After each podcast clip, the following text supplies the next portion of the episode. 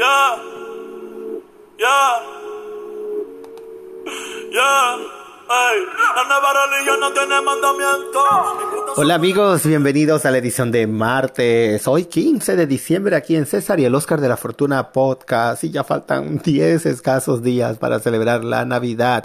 Y bueno, mi nombre es César Mite, le doy la más cordial bienvenida al día de hoy. Escucharon música de El Shooter Ledo, el cantante urbano Shooter Ledo nació en Bayamón, Puerto Rico y comenzó su carrera componiendo canciones, eventualmente formando Ledo, los escritores de oro con cinco amigos, incluyendo el popular Omi de Oro, a donde practicaban su freestyle y tiraera entre ellos mismos. Su primer freestyle se convirtió en el primer sencillo de su carrera. Subimos de rango junto a Omi de Oro y por suerte Bad Bunny escuchó el tema, le gustó y grabó el remix y video musical junto a ellos, algo que se fue viral en Puerto Rico. El video ya cuenta con más de 17 millones de visitas en YouTube. Y bueno, por supuesto, usted lo puede apreciar también en nuestra página de Facebook César y el Oscar de la Fortuna. El éxito del tema llamó la atención del empresario y productor musical Manuel Alejandro Ruiz,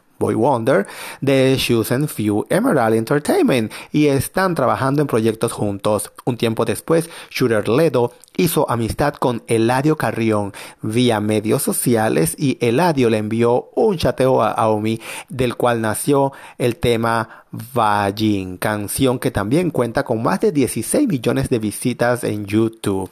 Sus influencias musicales son una mezcla de artistas que admira como Don Omar, Coscuyuela, Cancerbero, Arcángel y Bad Bunny. En el 2021 ya tiene preparado lanzar una variedad de sencillos musicales con videos y un EP bajo la disquera Chosen Few Emerald Entertainment. Los sencillos vienen acompañados con participaciones de algunos de los artistas más poderosos de la industria y productores estrellas. El productor ejecutivo de este proyecto es Boy Wonder y sin duda será otro éxito para este visionario jovencito. Y bueno amigos, ha llegado el momento de irnos a nuestra pausa comercial con nuestro querido Anchor, pero volvemos con más aquí en César y el Oscar de la Fortuna Podcast.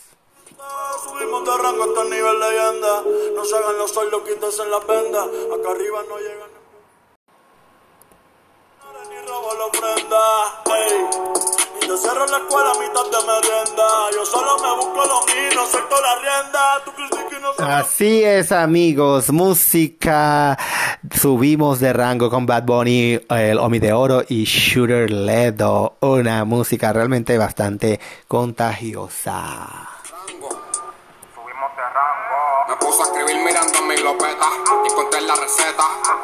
Así es amigos, aquí subimos de rango y vamos a hablar el día de hoy aquí en nuestro podcast eh, sobre la letra escarlata. La letra escarlata de Nathaniel Hawthorne sigue siendo una historia convincente de traición, venganza, pecado y perdón que todavía resuena con los estudios de hoy, ¿verdad? Muchos estudiantes, especialmente estudiantes femeninas, se sienten horrorizadas con el trato de Hester Prime por la comunidad e intrigados por los límites de ella y su pequeña perla empujan en una sociedad puritana.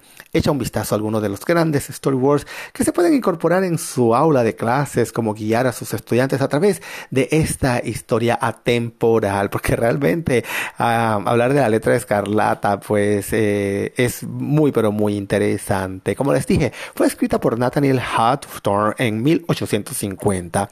La letra escarlata se destaca de las obras contemporáneas, mientras autores trascendentalistas como Emerson y Thoreau exploraban las posibilidades de la naturaleza humana y la intuición, Hawthorne estaba explorando las limitaciones y la potencial destructividad del espíritu humano en lugar de sus posibilidades.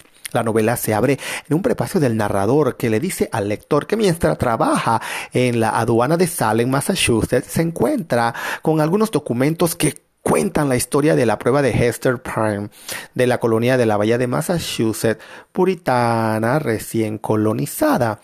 Hester está en juicio por tener un romance. Imagínense si eso pasara el día de hoy. ¿Cuántas mujeres estarían pues en esa situación? Y la prueba, su bebé de tres meses, Pearl Se cree que el marido de Hester se perdió en el mar desde que salió de Inglaterra hace dos años y no se ha oído desde entonces. Sin embargo, ella todavía está técnicamente casada y de alguna manera ella no se ha vuelto a casar con nadie más. Por lo tanto, en la ciudad puritana de Boston, Hester ha cometido un pecado grave. Para empeorar su pecado se niega a nombrar al padre del bebé, lo que enfurece aún más a los líderes de la ciudad.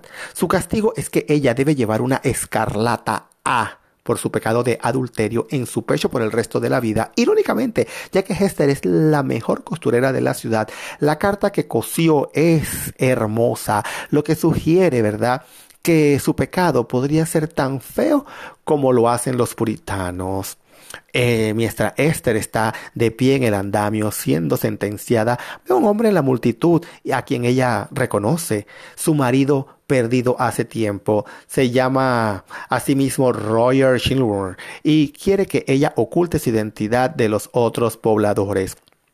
Él dice que ella lo ha avergonzado y él quiere tramar su venganza para el hombre que robó el corazón de su esposa. Mientras tanto, un ministro local llamado Arthur Dimmesdale, el amado ministro de la ciudad de Boston, se encuentra atormentado y enfermizo. Sus secretos comienzan a devorárselo. Él es el amante de Hester y el padre de Pearl.